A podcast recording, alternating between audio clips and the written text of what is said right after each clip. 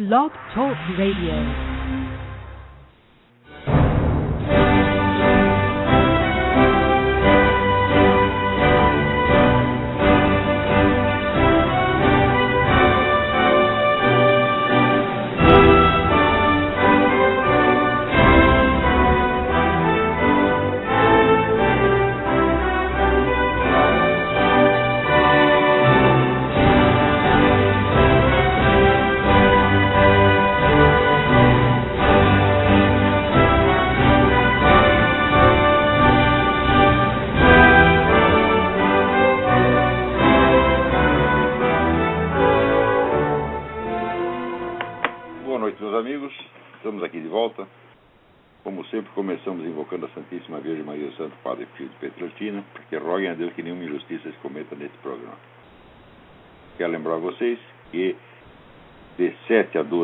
Maio eu vou proferir aqui em Colonial Heights, Virgínia, o curso Conhecimento e Moralidade, cujo programa se encontra no meu site www.olavedecarvalho.org.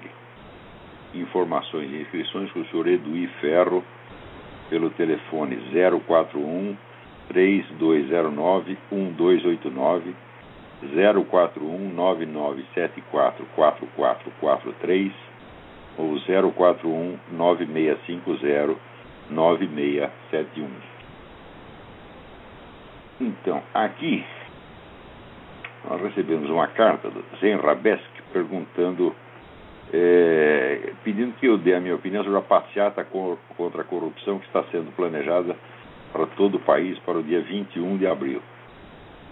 Muito bem, essa passeata de, depende, a eficácia dela depende.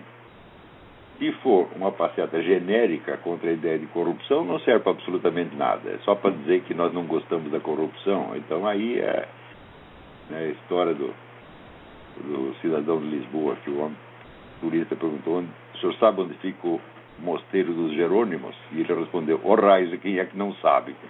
E virou as costas e foi embora. Né? Então, o, nós somos contra a corrupção, isso não adianta nada. Se você não identificar coisas, se você não der nome aos bois, se as passeatas não forem contra pessoas e entidades e forças determinadas, então é somente uma tomada de posição no ar como já houve tantas. Já houve outras passeatas contra a corrupção, muita gritaria contra a corrupção. Mas o problema é quem são os corruptos, o que, que eles estão roubando, o que, que eles fizeram, tem que dar nome aos bois. Tem que a passeata com a, com a, que a cara do Lula, chefe do mensalão, Zé Dirceu, subchefe do mensalão. Aí funciona. Né? Agora, se é genérico contra a corrupção, e sobretudo se vier com a história não, é uma passeata política. Digo, se é a política, para quem vai fazer, meu Deus do céu? Né? Ele tem que largar de ser covarde e burro, entendeu? Tem que estudar um pouquinho. Política, meu filho, não é luta de ideias. Né? Você já viu alguma ideia ser eleita presidente da República? Você já viu ideia se não decreto? É contra pessoas e grupos determinados. Política é isso, quer dizer, a política é a disputa e exercício de um negócio chamado poder. Poder significa a capacidade que o sujeito tem de determinar a ação alheia, de fazer os outros fazerem o que ele quer que faça. Isso é o poder. Não é um treco abstrato, não é uma questão de ideia. Você pode ter a ideia mais maravilhosa do mundo, se você não tiver os meios de executá-la, não adianta absolutamente. Quer dizer, adianta culturalmente. Às vezes a gente pode ter uma grande ideia, ele não tem meios de executar, aquilo lá fica na gaveta, dois ou três séculos depois alguém descobre e realiza. Mas isso não é política, isso é história cultural, história da ciência. A história da ciência está cheia de coisas assim né, descobertas maravilhosas que só puderam dizer, entrar em prática muito tempo depois. Isso acontece, mas na política não adianta, meu filho. Né? Quer dizer, a política é uma coisa deste mundo, não é uma coisa do céu, você está entendendo? Então, o, o, você tem que alcançar resultados num prazo previsível. Mesmo que você queira levar adiante empreendimentos que só darão resultado muitas gerações depois, você tem que ter um cálculo de tempo. Se não tem cálculo de tempo, então é uma coisa indefinida, como mais ou menos assim como o juízo final. Se é para resolver as coisas num prazo indefinido, então não se preocupe, porque o juízo final resolverá tudo, e será num prazo indefinido. Ou então vai ser como aquela maravilha, utopia, o paraíso socialista, que virá algum dia, no futuro. Quando? Não se sabe. Então vai empurrando com a barriga. Se anda passa duas semanas, o futuro também caminhou para dentro duas semanas. Né? Então, aquele negócio do né, o Brasil, que é o país do futuro e será sempre. Não é isso? Então, sem esquecer que o homem que escreveu Brasil, país dos futuros, estourou os miolos. Né? O pobre Stefan Zweig, um excelente escritor austríaco, né, que foi parar e disse que era o país do futuro, e logo em seguida né, que matou e levou a mulher dele. Claro que não foi por isso, mas é um mau sinal, né? Então, parem de fazer política contra ideias abstratas e comecem a mobilizar forças contra pessoas e grupos determinados. Né? Então, agora, de como são essas coisas. Aqui saiu uma pesquisa e o número de crimes sexuais, né, estupros, sodomizações forçadas e outras coisas do gênero estão aumentando formidavelmente nas Forças Armadas Americanas. Hum, por quê? Porque é a política da diversidade. Você tem treinamento de sensibilidade né, dos soldados. Né? E depois outra coisa, mistura homem e mulher o tempo todo. Agora vai misturar né, gay já pode ter expressão da sexualidade homoerótica. Resultado, o resultado é este. Então, esse relatório diz, não, essas políticas deram errado. Eu falo, não, elas não deram errado, elas deram certo, elas atingiram exatamente o objetivo que era para atingir. Quem é que não sabe que todo esse pessoal que promove essas políticas de diversidade, entre aspas, é inimigo dos Estados Unidos, quer acabar com o país? Será que tem alguém, alguma dúvida? Né? Você, Acha que existe alguma feminista radical patriota, algum gaysista radical patriota? Isso é coisa de louco, porra. É uma coisa de dizer que tem um comunista patriota. Né? Agora, essa coisa apolítica, né? Conservador é sempre assim, ele quer ficar político, ele não quer discutir o lado político das coisas. Então, faz o relatório, vê que a coisa está desmantelando as Forças Armadas por dentro e diz: ah, essas políticas são ineficazes. Não, elas são muito eficazes, só que elas são contrárias. Então, mesmo quando dizem a verdade, dizem pelo meio. Né? Então, essa política é deliberada, ela foi introduzida para desmoralizar as Forças Armadas, tá certo?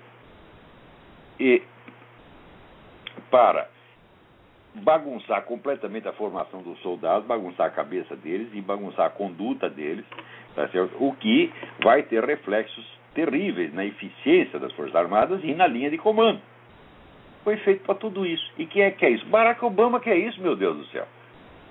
Então também é a mesma coisa, você reclama, mas não dá o endereço certo. Está reclamando contra uma ideia. Né? Ora, a ideia é um ente anônimo, tá certo? E inapreensível, inabarcável. Você não pode dar um tiro numa ideia, você não pode dar uma porrada numa ideia, você não pode tirar uma ideia do seu cargo, você não pode fazer impeachment de uma ideia. Quando é que esse pessoal vai aprender isso, meu Deus do céu? Mas é, é o tal negócio. Se você veste a camisa de força das regras de polidez que essa gente impõe, tá certo? Pronto, eles já amarraram você, já tem poder sobre você. Mas eles não ligam para isso, não. Outro dia mesmo, na Fox News, entrevistando um deputado democrata, o deputado democrata de repente gritou, What the fuck? É? Daí todo mundo, ah, ah, ah, blip. É. Quer dizer, esse, pelo menos o pessoal esquerdista, eles falam português claro, no caso inglês claro. Tá certo? Mas aqui você fala, what the fuck, 15 pessoas desmaiam. Se você falar isso numa instituição conservadora, na Heritage Foundation, no Hudson Institute, tem meia dúzia de infartos na sua frente, eles ficam tão chocados. Agora, como é que pessoas tão sensíveis, tão delicadas, podem combater inimigos tão brutais quanto o comunismo, o radicalismo islâmico? Não pode, é por isso que estão perdendo. Então, infelizmente, quer dizer, o movimento conservador ele é constituído em grande parte de burguesinhos. Não é isso? Esse é o problema também aí no Brasil.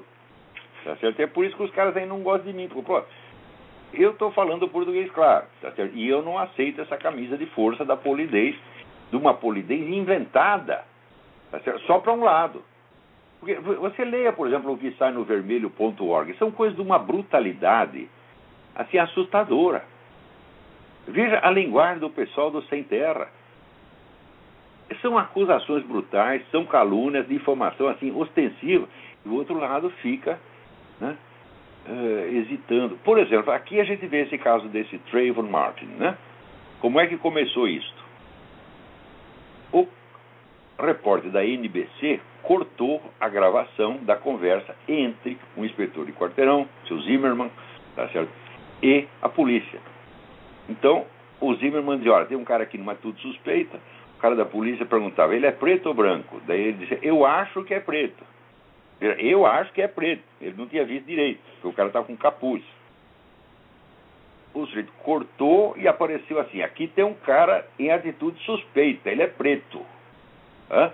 Isto criou a onda nacional inteira de que era um crime racista, um crime de ódio racista. Imediatamente a imprensa inteira aderiu, o presidente da República aderiu, os Panteras Negras aderiram, botando aí um prêmio de 10 mil dólares para quem pegasse o tal do Zimmerman, tá certo? E foi uma campanha nacional contra um sujeito que ninguém sabia nem onde ele estava, coitado. Ele devia estar enterrado embaixo da terra, tá certo? Com o cu na mão. Não dá nem para ficar com o cu na mão, porque a mão tremia, o cu caía, tá certo? Então, dava assim, um cu né? instável, né? instabilidade anal. Tá certo? Então, o coitado lá apavorado, e ele fugiu até dos advogados dele. O advogado tocava a campainha e ele se escondia no porão. Então, é o país inteiro contra um sujeito. Quando se foi ver, era tudo uma empulhação. Resultado, foi feita uma pesquisa e 77% dos americanos disseram que a imprensa teve mais influência nesse caso. Que a imprensa estava tentando, fazendo todo o possível tá certo? para criar ódio racial. 77%! Né? Um estudo feito pela Wenzel, que é uma empresa de pesquisa muito séria que tem aqui. Então, é claro que esse pessoal de mídia, eles não estão enganando mais ninguém, eles se enganam a si mesmos. Mas eu já expliquei, o poder da mídia não depende tanto do número de pessoas que ela atinge, depende pelo fato de que ela é mídia. Mídia é um treco que está no meio. Hein? Mídia é aquela área tá certo? Onde que todo mundo vê e todo mundo vê o que os outros estão vendo. Hein? Se não está na mídia, então é opinião que circula, vamos dizer, de grupo a grupo, de família a família, de pessoa a pessoa, e mesmo que seja a maioria, não tem, vamos dizer, aquela fé pública que tem o que sai na mídia. Então, dizer, o prestígio da mídia aqui está baixíssimo. Aqui se tem 10% dos americanos que acreditam na honestidade da mídia, é muito. Mas ainda assim, ela conserva algum poder, tá certo? E não depende da sua popularidade. É como no Brasil. Quantas pessoas no Brasil leem a Folha e o Globo? Né? A Folha vende hoje, presta atenção, ela vende hoje o mesmo número de exemplares que vendia na década de 50. 300 mil exemplares por dia. Né? O Estadão e o Globo vendem mais ou menos a mesma coisa, um pouco, um pouco abaixo até. Então, se somam eu digo, mas cara, não tem um milhão de leitores essa coisa, num país de 180 milhões de leitores. Isso quer dizer que 0,5% da população lê jornal se tanto. Por que, que tem importância? Tem importância porque é a mídia, está? Por exemplo, essa mídia ela tem, ela é lida por gente, vamos dizer, das classes mais baixas e pela presidência da República e pelos ministros. Então ela intercomunica o país, você está entendendo? E não tem outra entidade que será capaz de fazer isso. Então o poder da mídia não vem do número dos seus leitores, mas é o seu poder de interconexão. O que significa que aquilo que aparece na mídia pode facilmente se transformar em decisões políticas, em decretos, etc, etc. Agora, aquilo que 80 ou 90% da, da população pensa nas suas casas não tem poder. Para ter poder, seria preciso ter um plebiscito todos os dias. E não tem. Quase nunca tem um plebiscito. A eleição tem de quatro em quatro anos. E a eleição não diz respeito a decisões concretas, sim apenas a nomeação de pessoas. Então, quer dizer, 90% da população tem um poder nulo comparado com uma mídia que não é lida por quase ninguém. Esse é o paradoxo da mídia, meu. Então você vê, as coisas. É incrível, incrível, incrível. Né? Essa semana apareceu aqui, tinha um, um um dos muitos processos de elegibilidade do, do, do, Barack Obama, parênteses, eu sempre achei processo de elegibilidade uma cagada. Hein? Por quê? Porque você tem que fazer as coisas por etapas. E você tem, isso aí é uma das mais velhas regras da retórica. Você tem que estabelecer aqueles fatos mais materiais e mais evidentes primeiro, as suas conclusões jurídicas depois. Né? Então, o Obama cometeu um crime de falsidade ideológica. Ele apresentou, mostrou para o país inteiro documentos falsos, uma certidão de nascimento falsa e um certificado de alistamento militar falsificado. Ficar na véspera da eleição, porque é 2008, né? E o Ninguém recortou ali a borrachinha do carimbo para aparecer 80. Tanto que não aparecia 1900, aparecia só 80 final, e colocado até fora de lugar, meio torto. Será que é obviamente forjado? Então é o seguinte, ele cometeu um crime. Hum?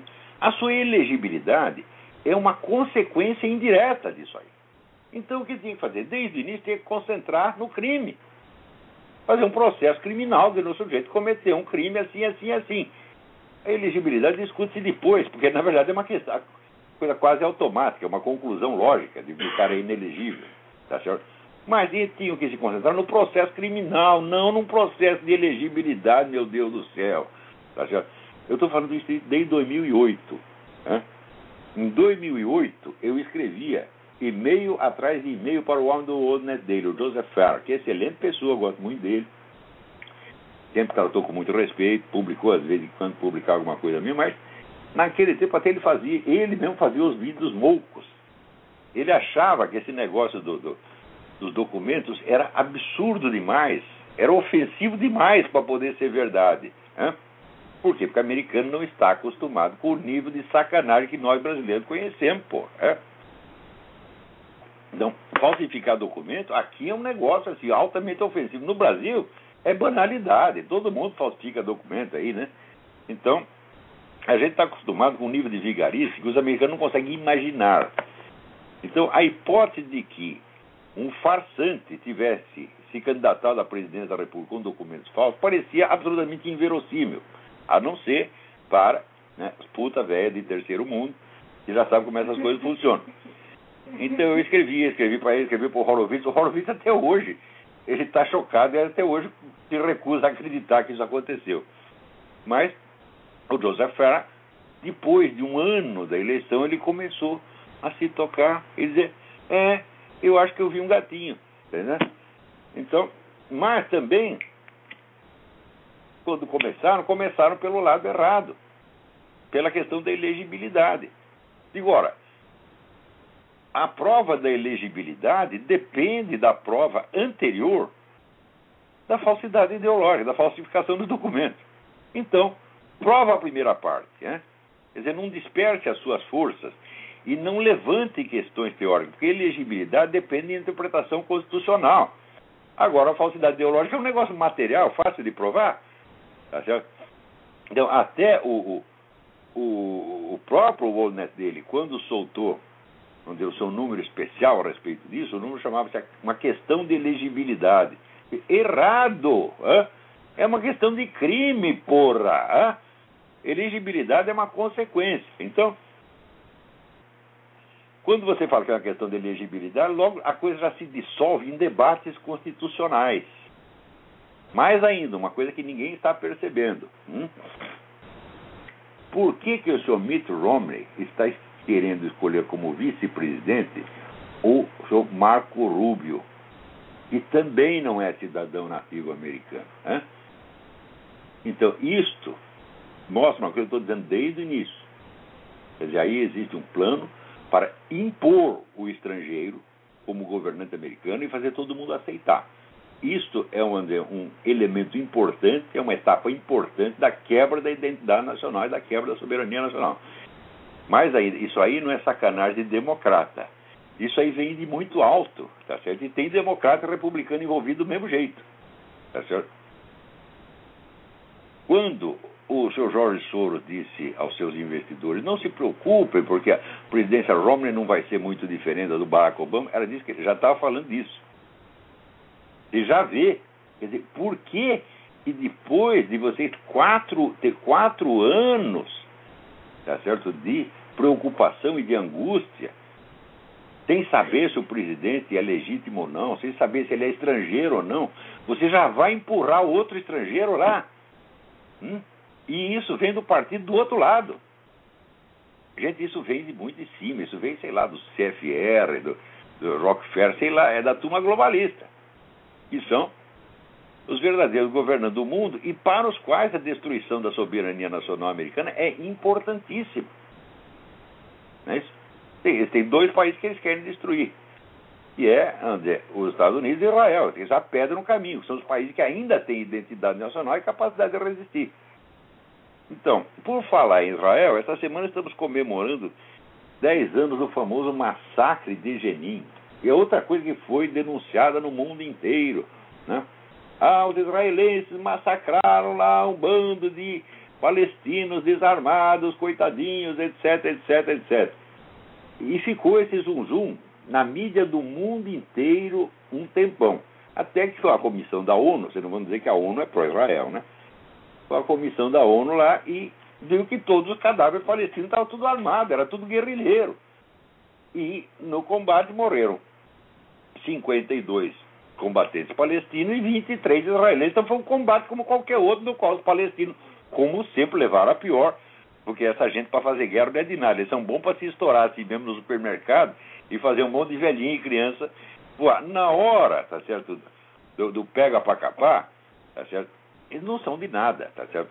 Napoleão, quando tinha um soldado incompetente, ele já dizia, isso aí é que nem um árabe, tá entendendo? Então, esse pessoal na guerra não é de nada, tá entendendo? Mas já foram, em outras épocas já foram, mas agora não é nada. Então, por que a Record é terrorismo, homem-bomba, e sobretudo, ó, muito blá blá blá. Né?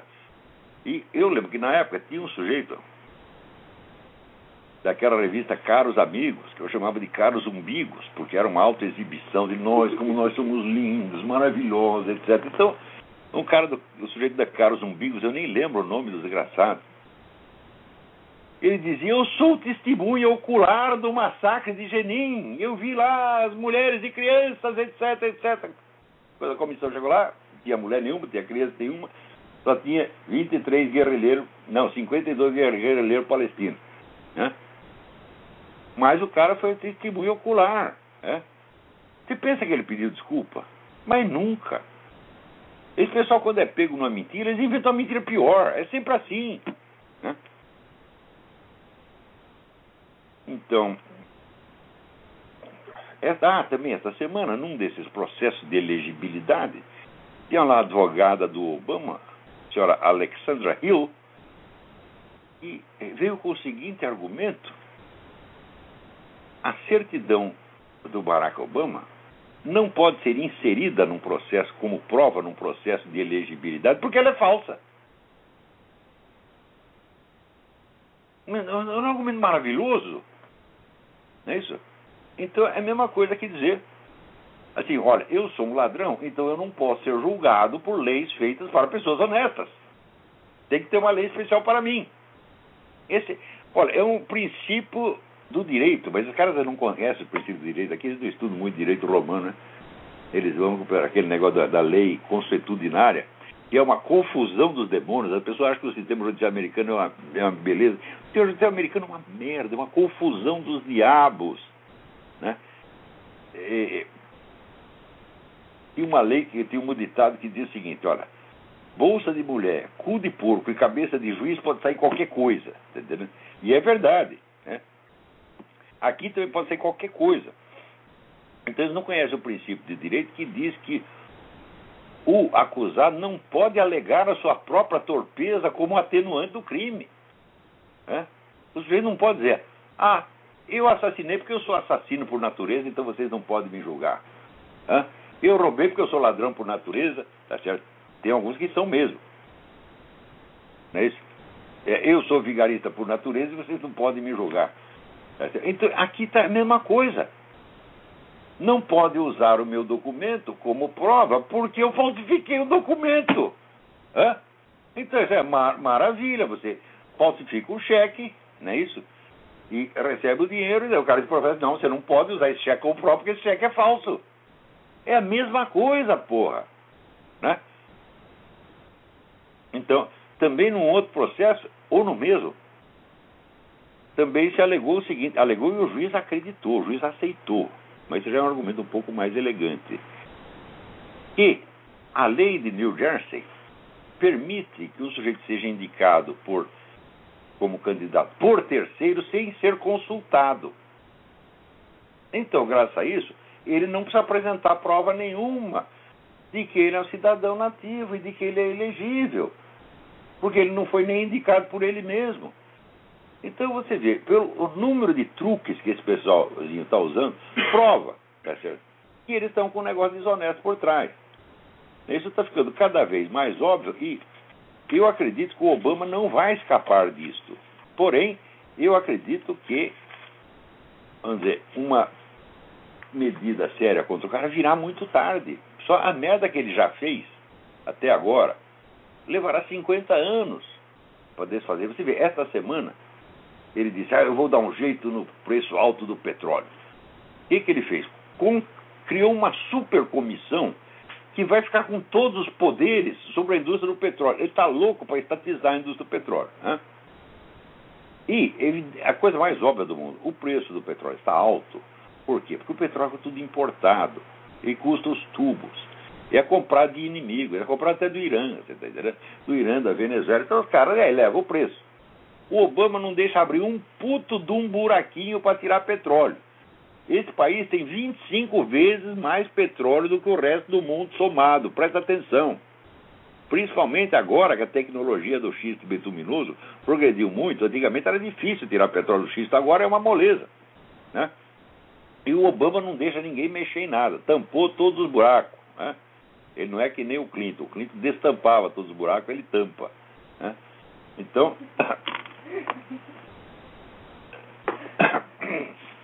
Então é por isso que o preço do petróleo está alto. Então, para resolver o problema que ele mesmo criou, graças, vamos dizer, ao controle estatal dos postos de petróleo, ele vai resolver o quê? Aumentando o controle estatal. Mas quem é que não sabe que isso vai aumentar mais ainda o preço do petróleo, porra? Né? No entanto, a mídia inteira noticia. Né? E a revista Time, né? hoje por exemplo, saiu o nome da Time, as 100 pessoas mais notáveis do mundo. Eu digo, junto a essas 100 pessoas mais notáveis, nenhuma delas é capaz de entender que o Obama é um farsante. Eu falo, são notáveis em quê? Isso é um bando de idiota. Né? A, a, Dilma está na lista. Né? Você vê aqui a Hillary elogiou a Dilma por seu combate à corrupção. Que combate, porra? Hã? Não tem absolutamente nada, é zero, zero, zero, zero.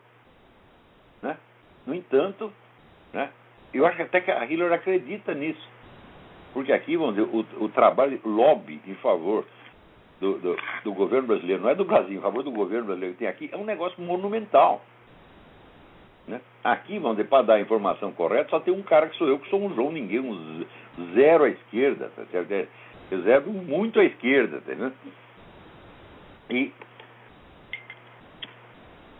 no entanto, o PT tem agência, tem ONGs, tem escritórios de de, de, como é que de, de lobby aqui é, é, um negócio, um poder extraordinário.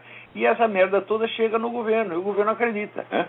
Ou acredita, ou tem interesse em mentir também. Tá Agora, no Brasil, quando chega lá, Hillary elogiou a Dilma pelo combate à corrupção, até cara antipetista. Tente o coração bater. Ah, de novo o mundo se curva ante o Brasil. Viva a presidenta Dilma. Puta que pariu. Uma aqui país de jumento, puta merda, né? E ainda vem os caras dizer, às vezes não, você não tem argumento. Eu digo, mas você não, vocês têm, não tem argumento, você tem argumento. Argumento. Né?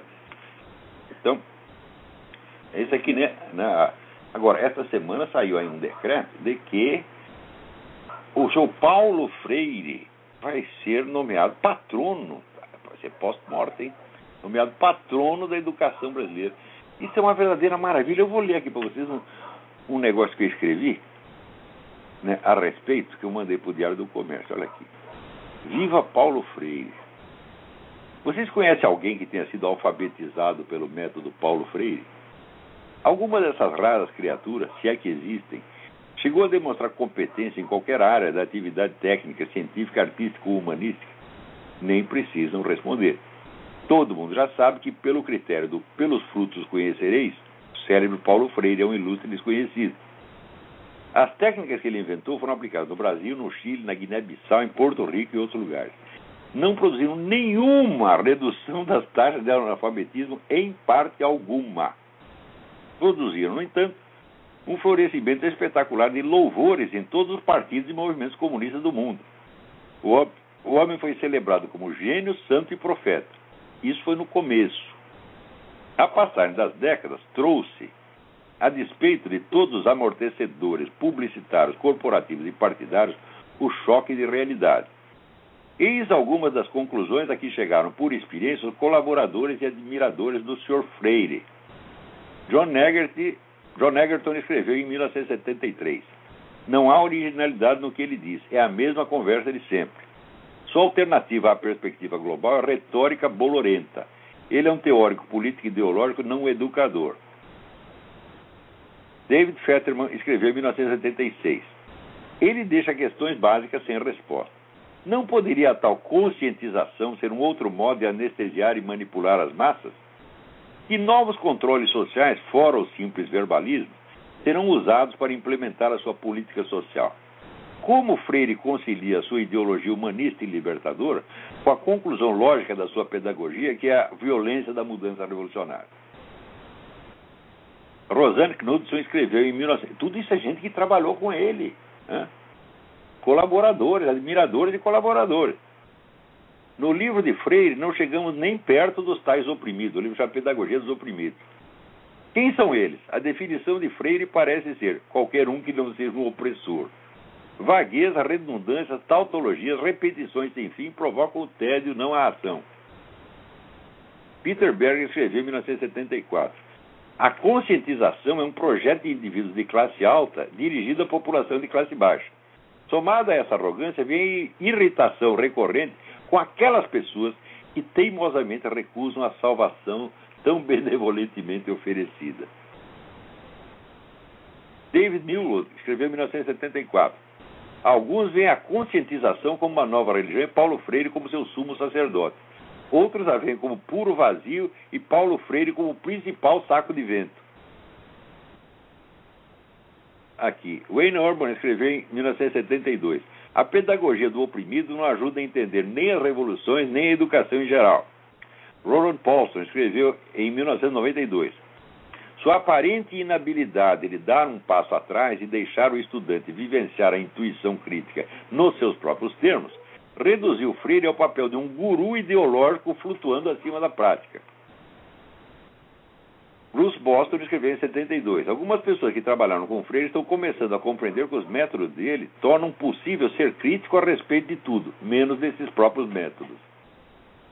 Outros julgamentos do mesmo teor encontram-se na página de John Oliger, um dos muitos devotos desiludidos. Eu dou o endereço aqui, depois, depois vai publicar no Diário do Comércio. Não há ali uma única crítica assinada por direitista ou por pessoa alheia às práticas de Freire só julgamentos de quem concedeu anos de vida a seguir os ensinamentos da criatura e viu com seus próprios olhos que a pedagogia do oprimido não passava, no fim das contas, de uma opressão da pedagogia. Não digo isso para criticar a nomeação póstuma desse personagem como patrono da educação nacional. Ao contrário, aprovo e aplaudo calorosamente a medida. Ninguém melhor que Paulo Freire pode representar o espírito da educação petista que deu aos nossos estudantes os últimos lugares nos testes internacionais, tirou nossas universidades da lista das melhores do mundo e reduziu por um tiquinho de nada o número de citações de trabalhos acadêmicos brasileiros em revistas científicas internacionais. Quem poderia ser contra uma decisão tão coerente com as tradições pedagógicas do partido que nos governa? Sugiro até que a cerimônia de homenagem seja presidida pelo ex-ministro da Educação, Fernando Haddad, aquele que escrevia cabeçário em vez de cabeçalho. E tenha como mestre de cerimônias o principal teórico dos partidos, do Partido dos Trabalhadores, Dr. Emir Sade, que escreve Getúlio com LH. A não ser que prefiro chamar logo para algumas dessas funções a própria presidenta Dilma Rousseff, aquela que não conseguia lembrar o título do livro que tanto havia impressionado na semana anterior, ou o ex-presidente Lula, que não lia livros porque ele dava um dor de cabeça. Então, é aquele negócio que dizia Karl Kraus, tem situações que não podem ser satirizadas, porque elas já são satíricas em si mesmas. Quer dizer, que gozação, não tem nada que é gozação. É tudo isso é verdade, porra. Quer dizer, basta você contar as coisas exatamente como elas são e o pessoal começa. Quer, quer, quer, quer. Falei, não é culpa minha, pô. Eu não estou fazendo gozação com ninguém. É a gozação encarnada, tomou conta do presidente da República, do Ministério da Educação. Então é tal negócio. Viva Paulo Freire. Né? Agora, você vê, o, o Paulo Freire, tem uma gravação dele que ele aparece muito sapientemente dizendo: Nós devemos ser tolerantes, mas não com os nossos inimigos. Né? Eu digo, uai, você vai ser tolerante com quem? Hã? Só com quem é do seu lado? Então, isso aí é o que Herbert Marcuse, que é também um gozador sinistro, chamava de tolerância libertadora. Tolerância libertadora significa o seguinte: pôr no seu cu. Hã? É simples, é? Então, na mesma semana, até aqui, o Lula recebe mais um título de doutor honoris causa. Hum? Então,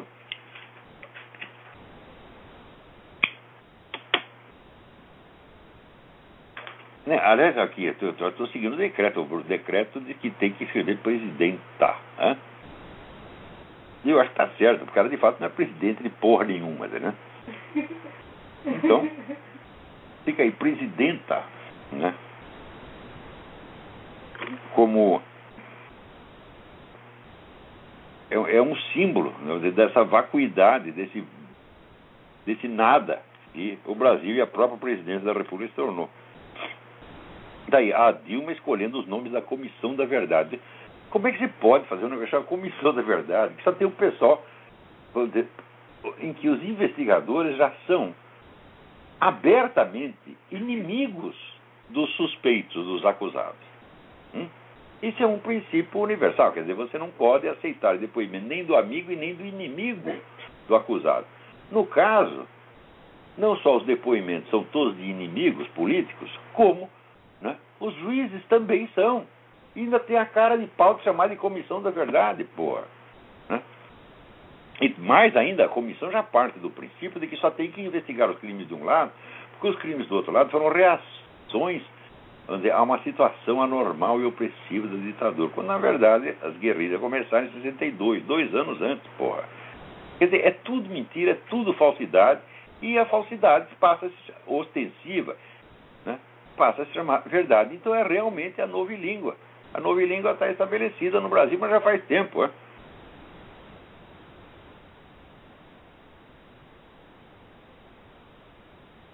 Agora, veja que coisa, saiu uma lista de direitos de, eh, da, da, Comissão de Direitos Humanos da ONU, né? E entre a lista dos violadores está Cuba, mas também está a Colômbia. Né? Só que você vai dizer, peraí, peraí. Quais são os direitos humanos? Eles falam o deslocamento forçado de populações. É isso? E os, os desaparecimentos. Bom, desaparecimento nenhum foi provado até agora. Aliás, esta mesma semana, a Procuradoria já decidiu que vai impugnar a sentença que condenou o Coronel Plaças né, e está falando coisas horríveis a respeito dos juízes. Quer dizer, que eles aceitaram testemunhos já anteriormente impugnados, que eles alegam documentos obviamente falsificados, tá e que eles não levaram em nenhum momento em conta o princípio do indúbio pro réu. Quer dizer, tem a dúvida, então isso deve favorecer o réu. Eles esqueceram exato tudo isso. Então, a Procuradoria da República vai impugnar essa porra dessa sentença. Então, agora, o desaparecimento forçado, né? curiosamente, fica no ar a ideia de que o governo fez desaparecimento forçado. Mas desa, não, desaparecimento, deslocamento forçado de populações, populações inteiras, coitadinhas, abandonar, obrigadas a abandonar as suas residências e a perambular pelas ruas de Bogotá pedindo esmola. Eu vi essa gente na rua, famílias e mais famílias. Tinha uma região, inclusive, que só morava preto. Então, aqueles bandos de preto, tudo, vamos mandar para Colômbia e está tudo lá, chapéu na mão, tá certo? E só que é o seguinte, quem expulsou essa gente foi as Farc. Essa turma odeia as Farc. E o advogado deles, doutor Fernando Vargas, até já contei a história, eu conheci na Colômbia, parecia um hominho gordinho, todo elegante assim. Né? No meio de um, de um negócio, a conferência que eu estava fazendo para empresários, eu vi aquele cara, falei, Pi, lá vem mais um desses empresários que, por ter dinheiro, acha que sabe tudo, né? julguei o cara pela aparência e não era nada disso. Ele é um herói nacional, era o advogado da população pobre né, é, expulsa do seu, do seu território. Tá certo? E é tudo vítima das Farc. Agora, no documento da, da, da OEA, fala-se a Colômbia, de modo geral, não fala as Farc. Então, quem foi? Foi o governo colombiano. Quer dizer, você está acusando a vítima, porra. O governo colombiano é o que está fazendo o possível para parar com essa merda e para proteger as pessoas que foram expulsas. E eu vi na rua, conversei com ela, conversei com o advogado dela, eu sei o que está se passando lá, pô.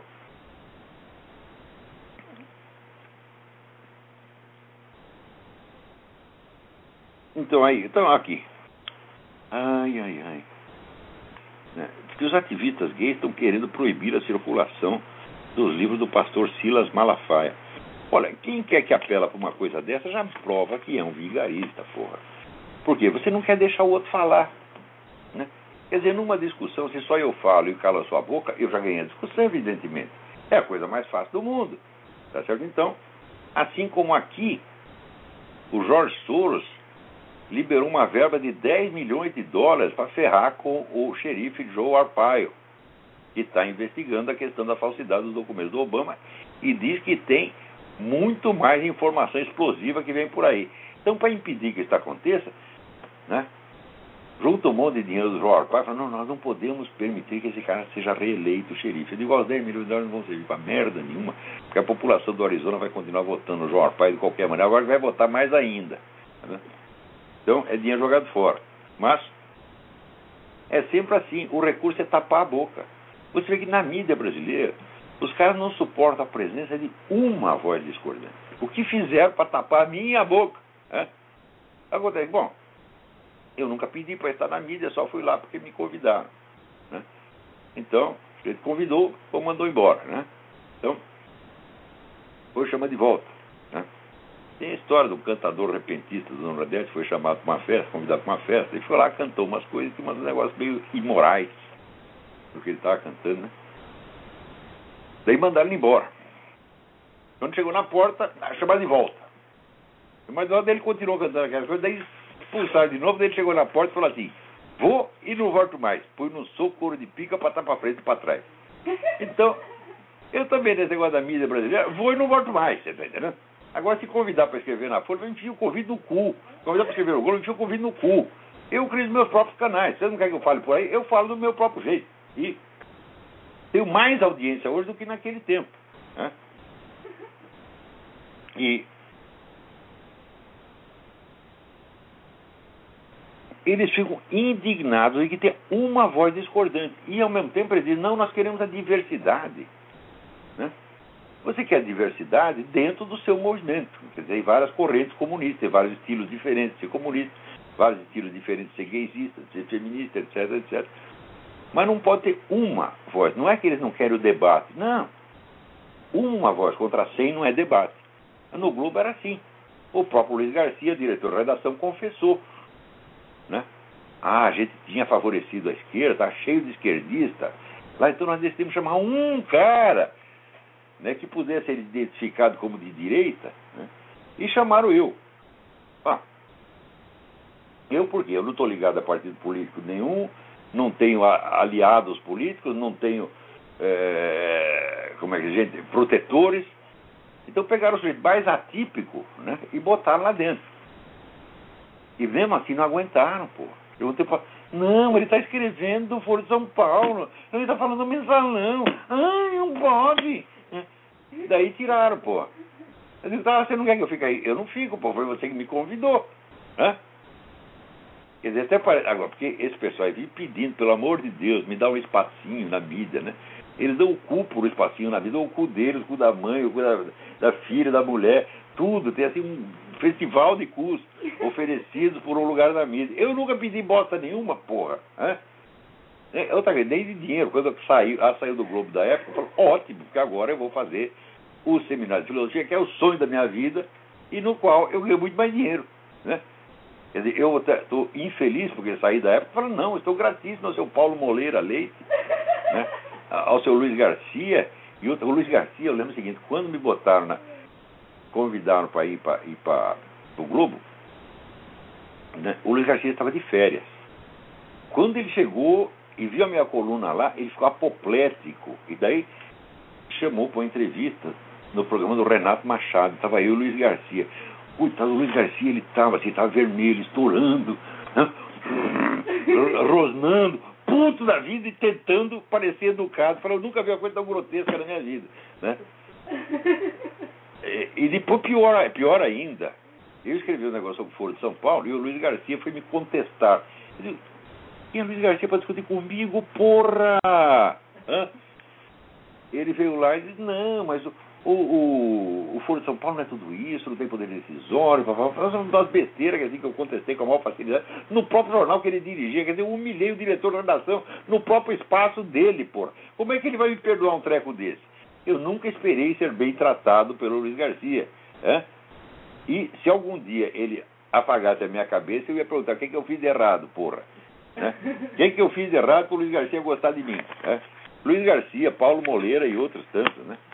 O Paulo Moleira é, é aquele que nós comentamos aqui uns dias, né? Que ele acusa os outros de serem tão desonestos quanto ele. Né? Então, é, e por que, que querem tapar a boca do pastor Silas? É porque alguma verdade o pastor Silas está falando. Pô. Se ele estivesse só inventando besteirinha, ninguém ia ligar para ele. Mas você está com medo do pastor Silas. Chama o pastor Silas de um lado e tá, chama 200 debatedores gaysistas do outro, o pastor Silas ganha, porque ele tá falando, o que ele está falando é o óbvio, meu filho. Né?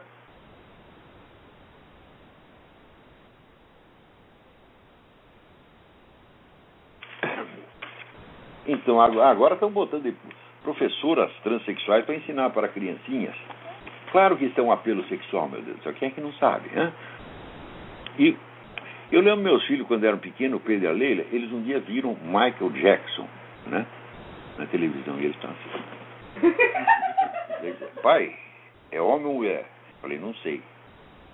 Então daí o mundo passou a ter três classificações para ele: homem, mulher e Michael Jackson. né? Então ficou a dúvida. Tá Agora você imagina todo dia ver um traveco. Aquele aquele menininho, acho na Inglaterra, né? O menino entrou no banheiro, tava lá um casalzinho gay. E ele disse, porra, todo lugar a gente vê marido e mulher, mas aqui é marido e marido. Como é esse negócio, né? E a menina disse, ah, ah, tá bom. Vou fazer o quê? Não entendi porra nenhuma, tá mas fica por isso mesmo.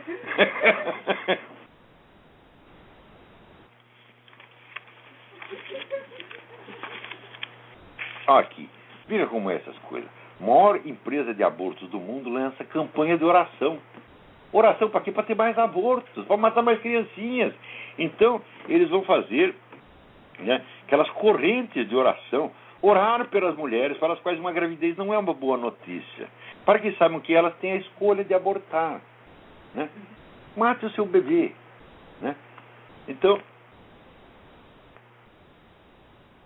orar pelas famílias que escolhem abortar para que conheçam a bênção desta escolha. E é sempre assim, o argumento é sempre aquele. São milhões de mulheres que estão morrendo por causa do aborto ilegal. Milhões do caralho. A estatística do SUS no Brasil mostra que é cento e poucas mulheres por ano. Quer dizer, por causa de cento e poucas mulheres, né, que poderiam facilmente ser assistidas e ter os seus filhos, adotar 100 crianças, o que, que é isso para o governo brasileiro? Né? É nada. Né? E não precisa nem o governo, você faz uma, um anúncio, ó, tem 100 crianças que precisam de adoção, vai correr um monte de casal lá para adotar as crianças. Então, eles mentem, e uma vez desmentidos, continuam mentindo como se nada tivesse acontecido. Quer dizer, usar mentira como premissa para fundamentar a mentira seguinte é a coisa mais velha do espírito revolucionário, é o hábito mais velho do espírito revolucionário. Agora, voltando aqui ao Paulo Freire, até eu lembrei um negócio que o Alessandro aqui ele diz que os gregos, em matéria de educação, eles inventaram a paideia, que era o sistema educacional grego. Então, no Brasil, eles inventaram a peideia. Então, né, o ministro da Educação, Fernando Haddad, o doutor Emir Sader e o falecido Paulo Freire, eles são os representantes máximos da peideia. Né?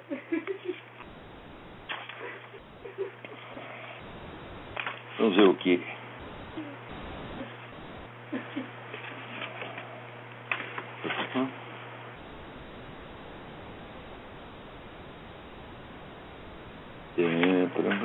nossa, tem tanta coisa aqui.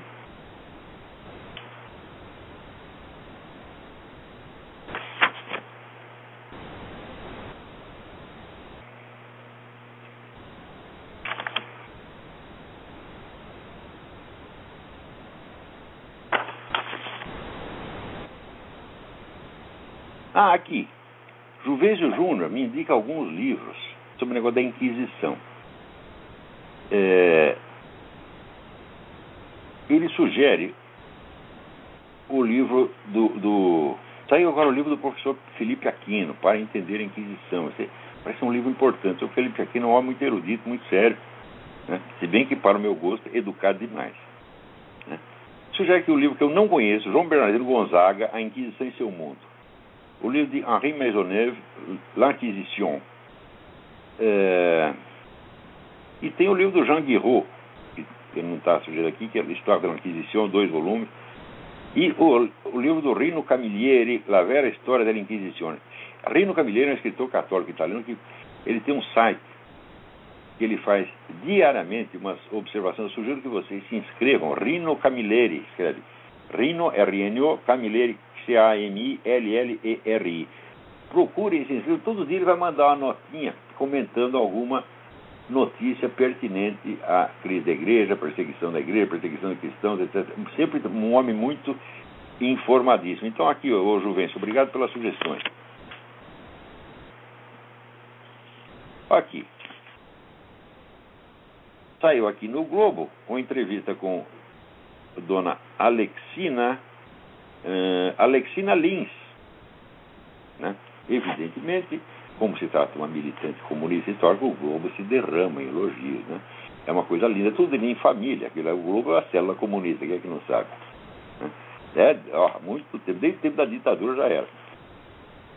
E ela foi casada com Francisco Julião, que era o chefe das ligas camponesas.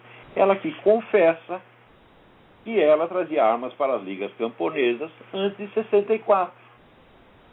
Né? E você sabe como é que foi essa história né, uma correspondência entre o Francisco Julião e o Fidel Castro, tratando desse negócio de, da guerrilha que estavam montando ali nas ligas camponesas, foi entregue para um cidadão boliviano que estava indo para Cuba, um diplomata boliviano. O diplomata, o avião diplomata caiu.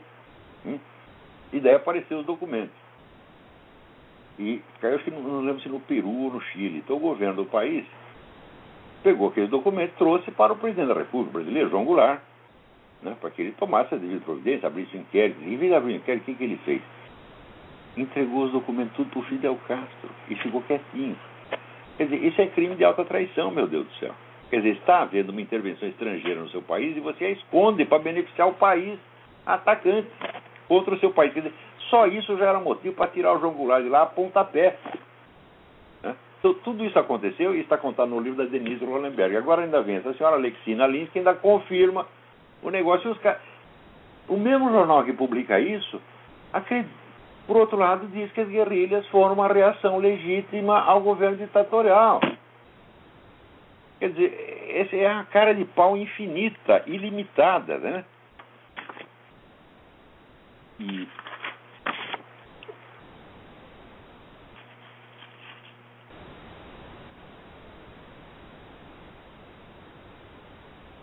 Agora, aqui tem esse movimento do pessoal cristão que vai na frente das clínicas de aborto e fica rezando. Daí o pessoal vai lá, cospe neles, bate neles, etc. Chama a polícia para tirar os caras de lá. Né? Mas a corrente de orações pro aborto, ah, não, se eles forem rezar pro aborto em frente da catedral, você acha que o bispo vai mandar tirar eles de lá? Que o bispo vai dizer uma palavrinha contra eles? Não, o bispo né, eh, vai fazer uma choradeira, fazer uma nota oficial, vai fazer merda nenhuma. Então é esse que é o problema, é falta de culhão, meu Deus do céu.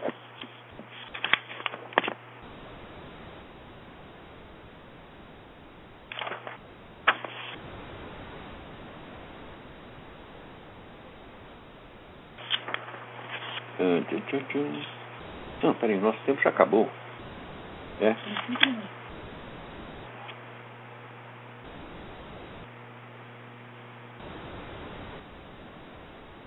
Olha aqui, Otávio Kovalchuk diz que eu recomendei, o pessoal que está lendo o livro do Mortimer Adler, é, eu recomendei a primeira edição, que saiu no Brasil pela editora Globo, antiga editora Globo, do Rio Grande do Sul, que não é a editora Globo atual. É, ele disse que está muito difícil encontrar, que ele encontrou um na estante virtual, um exemplar na estante por 200 reais. Né? Então, depois encontrou na Amazon a edição de 73. Bom, você pode ler em inglês também, é muito mais fácil você comprar o livro. Vai no, no Bookfinder, bookfinder.com, você acha qualquer livro, entendeu? mas a maior parte em língua estrangeira. Difícil encontrar um livro em português ali. Então, mas eu recomendo fortemente a primeira edição porque o Adler estragou o livro. É que nem o nosso Raimundo Fausto, ele escreveu um livro, nas décadas de 50, maravilhoso, chamado Os Donos do Poder. Né? Um, um, livro de história cultural e política maravilhoso. Depois ele se dedicou anos da vida a estragar o livro. Aumentou o livro, ficou com o dobro do tamanho, ficou uma chatice sem fim, estilisticamente inferior ao primeiro. Eu não sei porque a pessoa faz isso. Também o meu querido Meira Pena fez isso, porra. Né? Eles tinham uma coletânea de artigos maravilhosos chamada Psicologia do Subdesenvolvimento. E eu lá torrando o saco dele. Então, Meira Pena, reedite isso, reedite isso. Isso é uma preciosidade. Melhor livro de Psicologia Social Brasileira já escrito. Ele pegou, fundiu o livro outro negócio, fez um calhamaço desse tamanho. O livro, uma vez publicado, deixa como está. Né? Abre de sua farta libere. Quer dizer, o livro tem o seu próprio destino. Uma vez que você publicou, botou um título, deixa ele como está. Né? A não ser que seja, se for uma edição privada de 10, 10 exemplares, sim, daí você pode mudar, mas se já foi publicado, circulou publicamente, o livro já tem sua identidade própria e tem sua vida própria, sua biografia tem que deixar como está. Né? Depois esse negócio de ficar se corrigindo, esse, não, não pega bem. Tem que fazer que nem Napoleão. Né? Nunca se corrija, nunca peça desculpas. Fez está feito, quer saber? Né? Também não precisa exagerar. Né? E tem a história de Lutero, que ele pulou um versículo da Bíblia na tradução, daí reclamaram, ele ficou puto, falou, quer saber, vai ficar assim mesmo. ele nem defendeu, nem disse que estava certo, disse, vai ficar assim mesmo. Também não precisa exagerar. Né? Então, olha, por hoje acabou. Até a semana que vem. Muito obrigado.